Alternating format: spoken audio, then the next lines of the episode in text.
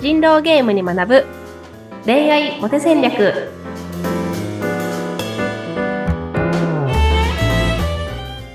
皆さんこんにちは恋愛コンサルタントの渡辺優香とインタビューを務めますズッピーことズシー秀嗣です。ゆいかさん今週もよろしくお願いします。よろしくお願いしますはーい。先週はね、白印象と共感させる力ということでお話をいただきました。まあその中であの例えばまあ会話のキャッチボールであったりっていうことも、うん、うん。行われていいくと思うんですけども、今週はその会話を誘導するイエス取りっていうねお題をうん。ゆいかさんからあらかじめいただいてますけども、はいはいはい。会話ってまあ普段我々こうやって普通に会話をしてますけどもキャッチボールですからなかなかこう難しいところありますよね。そうですよね。会話を誘導もなんか、イエス乗りもどっちもちょっとわけがわからないと思うんですが、うん私がなんでこれを話したかったかっていうところからまずちょっとご紹介したいなと思うんですけど、はい。なんか私がこう恋愛のお悩みを聞いている中で、いい人止まりになってしまうとかうん、友達としてはいいんだけど、なんか男性としては魅力を感じないのよね、みたいなところで、こうお断りされちゃうっていうことに悩んでる方って非常に多かったんですね。それ僕言われたことあります。はい。あります？でもなんか、な 何がダメなのかわからなくないですか？かいい人なのにっていう。そう、友達としてはいいんだけどね、何かこう、尊敬する部分がないのかなみたいな、こんなこと言われて、もそうぐさっときましたよね。そうそうそうそうそう。なんか、自分の何かが大きく欠落しているような印象っていうのがね、そう感じて、そうそう。うん。そガーンって。ちゃダメでしょうっていう感じですけど。そうそうそうそう。で、まあ、それはね、相手的には友達としてはいいと思ってるってことを伝えたかったんだと思うんですけど、はい。まあでもそれで、まあ、ショックを受けて私のところに相談に来る方ってとても多いんですね。うん。で、そういう方たちって、あの、なんだろう、自分の気持ちをストレートにその場に合わせて表現することは得意なんですけど、うんその会話を誘導するような力がないなっていうふうに思ったんですね。で、うん、だから、これはゲーム、人狼ゲームで例えると、村人はできるんだけど、狼ができない状態なんですよ。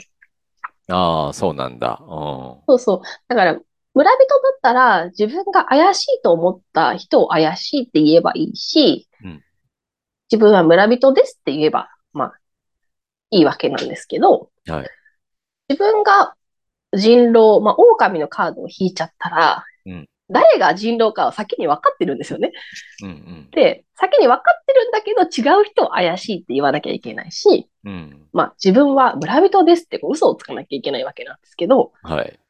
で、そういう、その、事実じゃないこと、みたいな、を言うっていうのはすごく苦手で、戦略的に会話をするっていうのが苦手だったなっていう人がね、多い、多いなっていうのに気づいたんですね。なるほどね。まあ、嘘のつけない、なんかピュアな人かもしれないですけどね。そうそうそうそうそうそうそう。うん、で、でも人狼っ側で勝利するためには、村人たちを巻き込んで、うん自分たが処刑したい人にこう、処刑を、こう、誘導するっていう力が絶対に必要なんですけど、ものすごいゲームですよね、しかしね。で、これって、でもあの、コミュニケーションスキルなんですよ。はい。あの、人狼カードを引いたら、まあ、自分は村人ですっていう嘘はもちろんつかなきゃいけないっていうのはあるんだけど、うんまあでもそ、そもそも自分が村人ですっていうことを言っても信用されないゲームだからうん、まあ、実際にはそのセリフを発することってのはほぼないんですよね。ああ、そっか。もう暗黙の了解、ね、前提なわけですからね。うん。そうそうそうそう。はい。で、じゃあ誰か人狼だと思うっていうふうに言うっていうのはうん、あの、なんだろうな、人狼っぽい行動をした人とか、うん人狼っぽい表情をしてた人とか、うんなんか、こういう理由だから怪しいっていうことを伝えるだけであって、うんなんか、その感情自体は本物だったりするんですよね。ねはい。例えば、私は C さんが人狼だってこう、じ知ってるんだけど、なんか、B さんがこう、発言するときにちょっと言いよどんだとするじゃないですか。はい。そしたらなんか、今の言い方 B さん怪しかったよねっていうのは、あの本当に思ってることとして言えると思うんですよね。うん。で、なんかその、この事実とは違うんだけど、本当に思う力みたいなものっていうのは、そのコミュニケーションの上でも非常に重要で、うん。例えばなんですけど、なんか、価値観が合う人がいいよねって言われたら、はい。なんか、そうだなって思いません？もうその通りですよね、やっぱね。うんうん。そうそうんうんうんうん。まあ、でも、なんか、価値観が本当に合う人なんて、この世に一人もいないよねって言われたら、なんか、まあ、それはそうだなって思いません？う。確かにそれもそうなんですよ。自分と一致する人なんかありえないですよね。し100%なんてないしね、しかもね。そうですね。うんで、また、価値観が違うからこそ面白いって言われたら、なんか、そうだなって思いません？そうそうそう。だからこれね、正解があるようでないですよね。そうそうそうそう。なんか、うん物事って、それっぽく聞こえることっていうのはあるんだけど、はい。たくさんの言葉が省略された上で成り立ってる言葉っていうことだったりして、うん。で、だからその、二つの意見が、が正反対に見えて同居するっていうことは必ずあるし、うん。なんかその、違う角度から見たら、違う言葉で表現したら、まあ、それはそれで正解みたいなことってよくあるんですよ。はい。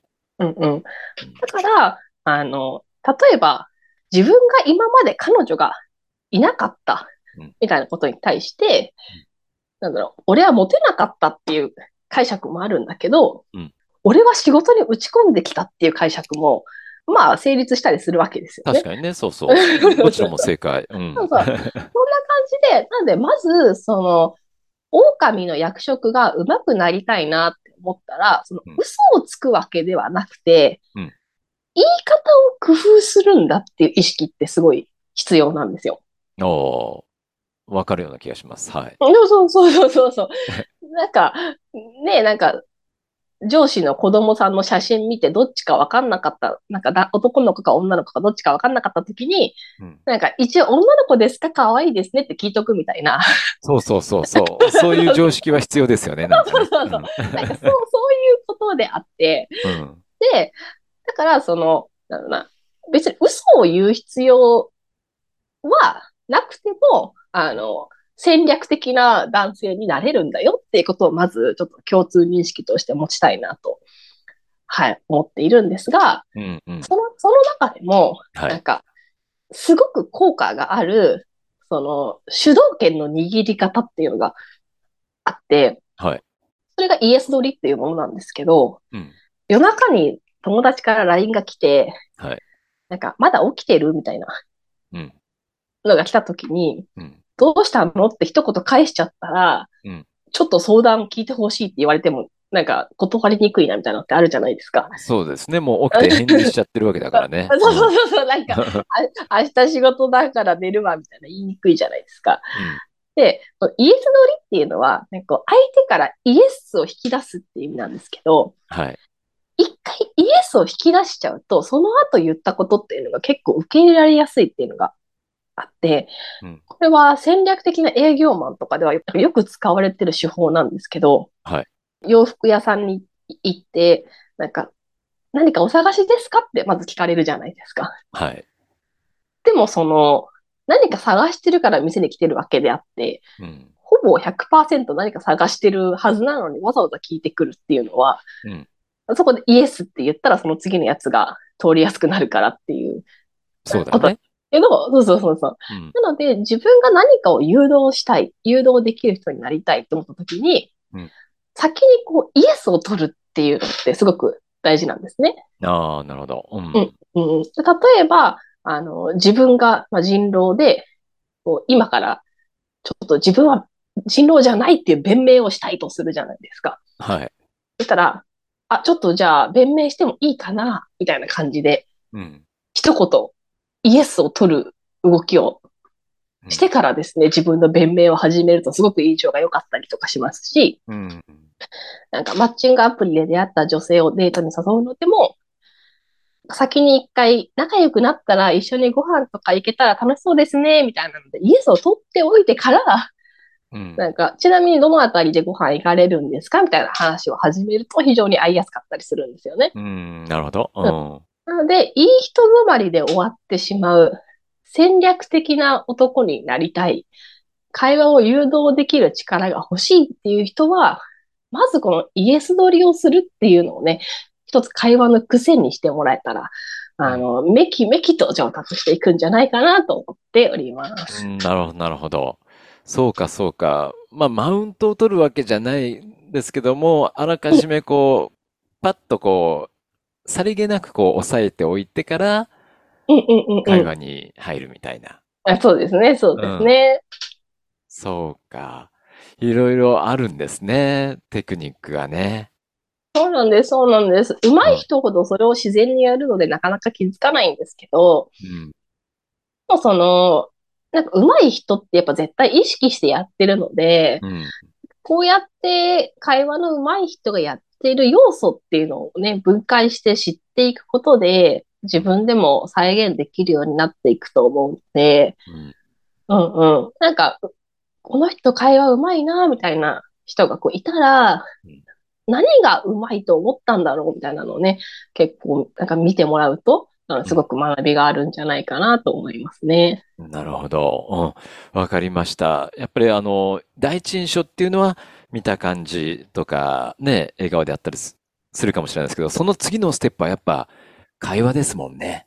そうなんです。なんか、1時間喋って、なんかよくわかんなかったなっていう会話になっちゃったら、うんなんかい、いくら笑顔でもね、やっぱ2回目のやつながらないので、なんかすごいいい話できたな、みたいな。私のことすごい理解してくれたな、みたいな。次回もなんか行くって言っちゃったな、みたいなね。そんなところまでね、ちゃんと誘導できるようなね、会話術を身につけてもらえたらなと思いますね。はい。わかりました。まあ、あの、テクニックというわけじゃなくて、会話を上手に進めるためのコツ、その中で会話を誘導するイ エス取りっていうのをちょっと意識して身につけてみてはいかがでしょうかっていうね、うんうん提案ですね。はい。はい。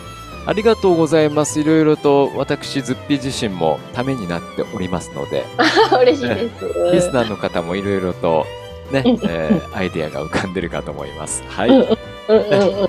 ゆうかさん、来週も次回もよろしくお願いします。ありがとうございました。はい。